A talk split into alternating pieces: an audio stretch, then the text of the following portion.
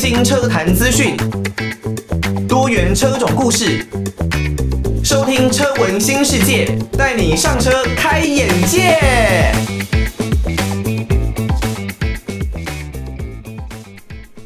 听到的歌曲是来自于周杰伦的《轨迹》，呃，欢迎大家收听车闻新世界，我是艾格。那如果呢，你刚刚没有听到周杰伦的这首《轨迹》的话呢，可能呢你是使用 Podcast 来收听我们的节目。那因为版权的问题啦，所以我们呢没有办法把完整的歌曲给放到节目当中。不过呢，大家还是可以利用各式的音乐跟影音平台来去做收听。那如果呢你对于车闻新世界有任何的建议哦，都欢迎可以寄信到台北北门邮政一千七百号信箱，或者呢是可以 email 到 l i l i 三二九。At ms 四五点 h i n e t 点 n e t 也可以，如果你能够用 podcast 的话啦，到 Apple Podcast 上面帮我们来一个五星的留言。那这一些的建议呢，或者是你跟车子之间的故事都可以留。那绝对呢都是艾格之后在制作节目上面的一些参考。那讲到周杰伦的轨迹哦，其实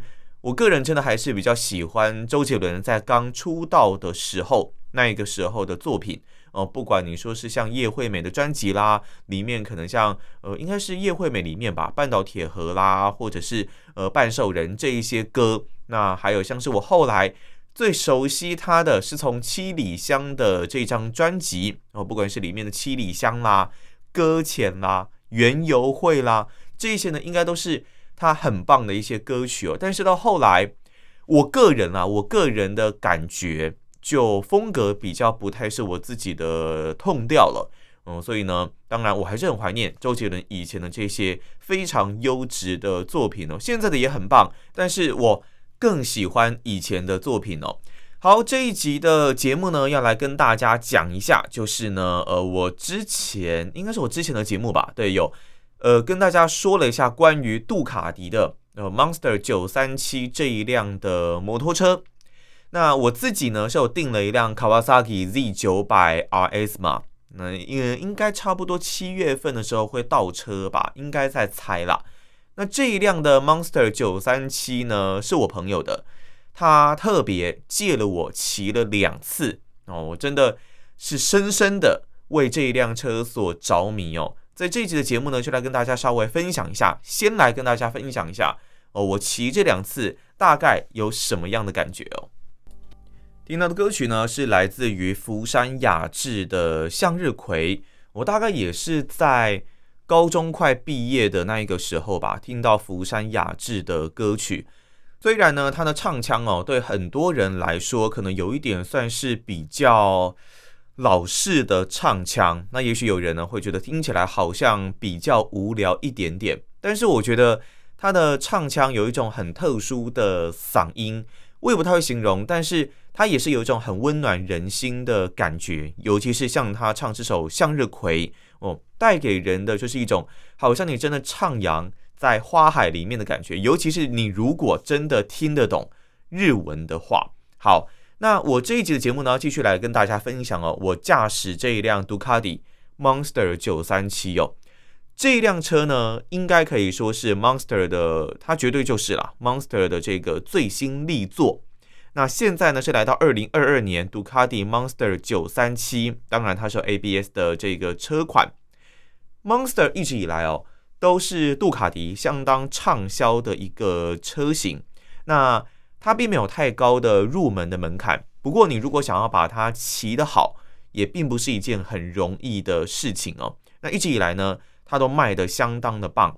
新一代的 Monster。跟过去的 Monster，你说如果跟过去前一代的这个 Monster 八二一相比，那当然它最大的改变跟过去的 Monster 最大的改变就是它少了在水箱附近旁边的这个眼形的车架。很多人会认为，本格派的车迷会认为，少了这个车架，基本上就不是 Monster 了。我不管你给我们减轻多少的重量，我也不管。哦，这一辆车可能现在的操控是有多么的优异，是有多么的好上手。如果没有这个眼型车架，基本上它就不是一辆 Monster。确实，如果真的是这样子想法的，那可能就不太适合最新的这一辆 Monster。不过，以我个人而言，因为我以前没有骑过 Monster，所以如果我先从这一辆车来开始入门杜卡迪这个品牌，那我相信应该是相当适合的一步哦。因为新款的 Monster 呢，如果我们单就整个数据上面来看的话，它是九百三十七 CC L 型双缸的引擎，那低扭的时候，呃，应该说低转的时候会具备不错的一个扭力哦。那与之前的八二一相比呢，它增加了排气量、马力、扭力，同时重量也是减轻的，所以呢，整辆车骑起来是更为轻快，那有更棒的一个骑乘体验哦。以它的整个动力数据来看呢，九千两百五十转的时候可以提供一百一十一匹的马力，那六千五百转的时候呢，可以提供九点五公斤米的最大扭力。同时，这辆车我觉得很大的一个特色。那就是它的整个车架是换上了这种仿赛的车架，Pinigo V4 上面的一个相同的仿赛车架的一个概念。这个车架呢很短，而且重量哦也就三公斤哦，因为它是铝制的前车架，比之前呢还轻了四点五公斤。那对于它整车的整备重量来到一百六十六公斤呢，是有相当大的帮助哦。一百六十六公斤应该是。我记得没错的话，应该是史上最轻的怪兽了，最轻的 Monster。所以其实说实在，国外呢有很多不同的女性车主，那台湾呢其实也有蛮多 Monster 的女性车主哦。当然，男性的骑士也是很多。那国外其实也是一样。所以呢，对于如果你是女性，我想要入门重型机车，然后呢想要来入门这入手这一辆的 Monster 九三七，应该是没有什么太大的问题哦。其实。我自己现在骑 KTR 嘛，然后台湾的国产挡车 KTR，那它的重量我记得应该差不多落在一百四、一百五吧，我有点忘记了。不过我说实话，KTR 我觉得只比 Monster 九三七轻一点点，轻一些而已哦。当然一定是有轻啦，可是并没有轻的太多哦。所以 Monster 九三七对于重车的新手而言呢，是相当。呃，友善的一辆车款哦，那每一个部件呢都经过重新设计，还有轻量化。那重点是呢，它的马力跟扭力又比前面的车款还要来得再更高。所以呢，在马力重量比的情况下，在提升的一个情况下啦，如果呢你是有经验的骑士，我相信你可以把这辆车给发挥的相当棒哦。最近呢，真的是疯狂的。一直在听 Possible 的歌曲哦，这首是他们的 Post Blue。那如果呢你没有听到歌的话，可能是因为你是使用 Podcast 的平台来收听我们的节目，因为版权的问题啦，没有办法直接放上。不过呢，大家可以去搜寻一下这首 Possible P L A C E B O 他们的 Post Blue 这一首歌，里面很特别的有加入哦中文歌手的这个中文的一些。歌词哦，让整首歌呢更有异国风味的感觉哦。好，那杜卡迪 Monster 九三七的这一辆车呢，当然本格派的车迷可能会没有办法接受这一辆很新款的车子。虽然呢，它有很棒的一个操控体验，那车重也更轻，在性能上面可以说是有更棒的一个推进能力哦。但是对于本格派车迷而言，可能还是比较没有办法来接受。那以 Monster 它的座高呢，如果是在欧规这一边的版本的话，大概是来到八十二公分。考量到亚洲人或是女性的平均身材，所以呢，座高现在在台湾这一边基本款大概是八十公分左右，降低了两公分。至于呢，如果是呃你可能是腿比较没有那么长的车主。那你也可以选择七十八公分的版本，那这样子的话，会让大家在骑乘的时候呢，更加的自在，也更加的方便，同时呢，又会更安全哦。那以这一辆车而言，在台湾这一边的定价大概是来到七十三万八，算是以重车来说中高等级的价格。不过呢，这一辆车卖得相当好。哦，你如果呢现在想要买到它标准的红色这样子的车款，可能呢要再稍微等一阵子哦。那以我自己试驾的一个体验而言呢，我在第一次骑上这一辆车，其实呃，真正要说第一次的话，就刚借到这一辆车，然后在我家附近四周稍微绕一绕，哦、测试一下它的性能，然后感受一下它的一个换挡的逻辑以及这种换挡的感受哦。毕竟在一开始刚拿到车还不太敢直接上到快速道路或是其他车比较多、比较快的地方哦，因为对这辆车还没有到完全熟悉的一个程度哦。那在经过几次的熟悉呃练习之后呢，接下来就有一次比较长途的骑乘，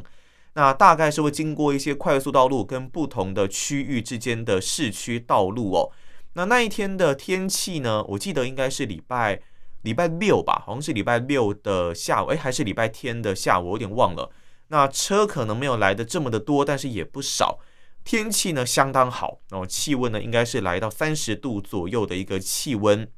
那我是从板桥这一边出发，那经由华江桥，然后再过一个简单的快速道路的路段，那再来到台北市的另外一个，大概是应该是中正区还是中山区吧，有一点忘记。不过其实说实在，市区道路还是有一点点的偏多。哦，所以呢，我在骑乘的这一段过程当中呢，第一个给我的感觉是，哇，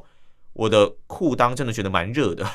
这辆车呢是九百三十七 CC 有 L 型的双缸引擎，那它的热气呢，大部分是从右腿的这个地方来窜出来的，呃，它在车体中间比较偏中段的这个地方会窜出更多的一个热气，当然排气管后方就比较不会啦。所以呢，我在骑乘的过程当中，我记得我第一次长途这样子骑哦，是骑着黑色这种比较。绒布的一个裤子，那真的非常非常的热哦。只要你在市区呢，可能停下来，那你可能前一段是用比较低速的方式来前进的话，真的这个热度啊，让我的右大腿，因为我比较少骑这种摩托车嘛，所以呢，右大腿一度是觉得快要被烫伤了。这是我第一个印象非常非常深刻的地方，跟平常骑速克达、骑轻档车完完全全。是不一样的感觉哦，这也是我超级喜欢的日本乐团，来自于小室乐团的《脆弱》，这也是他们一首相当经典的歌曲哦。大家如果刚刚没有听到的话，没有关系，可以呢去搜寻一下小室乐团这首《脆弱》（Every Little Thing）。我记得以前还真的把他们的歌曲拿来当做手机铃声哦。大家以前应该有那种印象吧？我以前是用 Sony Ericsson，那型号呢，我有点忘记了。那是在智慧型手机大行其道之前哦，那个时候的 Nokia 啦、Motorola 啦、Sony Ericsson 都是相当强悍的手机品牌哦。那他们所做出来的产品，我觉得都很耐用，都很棒，而且甚至也有人说，好像 Nokia 的手机吧是摔不坏的，是不是？我记得好像有这样的说法。那个时候我记得手机有一个超级棒的功能。我不太喜欢那种掀背机或者什么贝壳机嘛，折叠式的手机。诶，现在的智慧型手机还要在，就是开始有出现这种，我记得应该是 Sony，对，的确是 Sony 那一边，他们有出这种折叠式的手机。耶，在韩剧社内相亲里面，大家应该看过很多次哦。有，我觉得说为什么为什么会回到过去的那个时代？但是听用过的人说，好像真的还蛮方便，还蛮好用的。那 Sony Ericsson 的手机呢？我记得以前它有一个荧幕记事本的功能，应该说荧幕便利贴吧。你把重要的事情直接贴在你的荧幕上面，哎，你一打开手机，你就能够看到，哇，这真的是超级方便的。对我来说，超方便的一件事情。我可以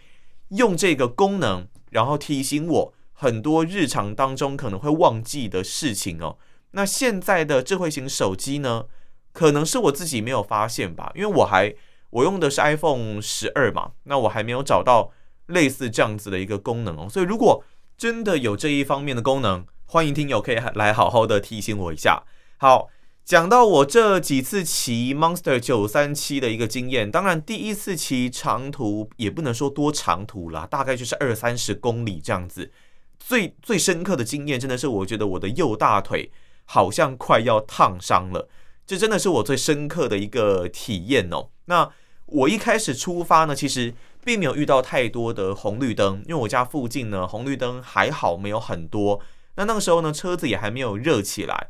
然后在经历了一个转弯，上到了华江桥上，到桥上就更没有什么问题了，因为风大，然后当然就不可能有红绿灯嘛，因为准备要接一些快速道路了哦，所以说这一段哦，大多呢是很舒服的一个体验。那风吹呢也把这些热气给吹散哦，但是接下来开始慢慢到了，比方说像是。中华路啦、贵阳街啦、凯达格兰大道啦，接近总统府的附近这些路段，红绿灯呢就开始慢慢的变多了。那在这样的情况下，Monster 九三七这边的温度也是逐渐的开始往上升哦。我就看到数字从大概九十开始到九十五度哦，开始甚至要来到三位数的一百度了。那大概在一百度左右的时候呢，它的风扇就会启动，哦所以你就会听到哦很大声，有点像电脑啦。哦，很大声的一个启动风扇的一个声音哦。我在大概中山北路那一边的圆环呢，跟信义路那一边的圆环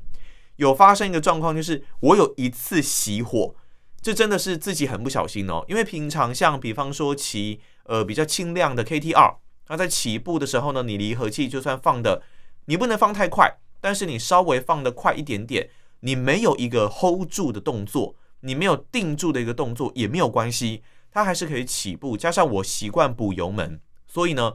这样子骑 KT-R 的方式是没有问题的。但是如果你到呃 Monster 九三七上面的话呢，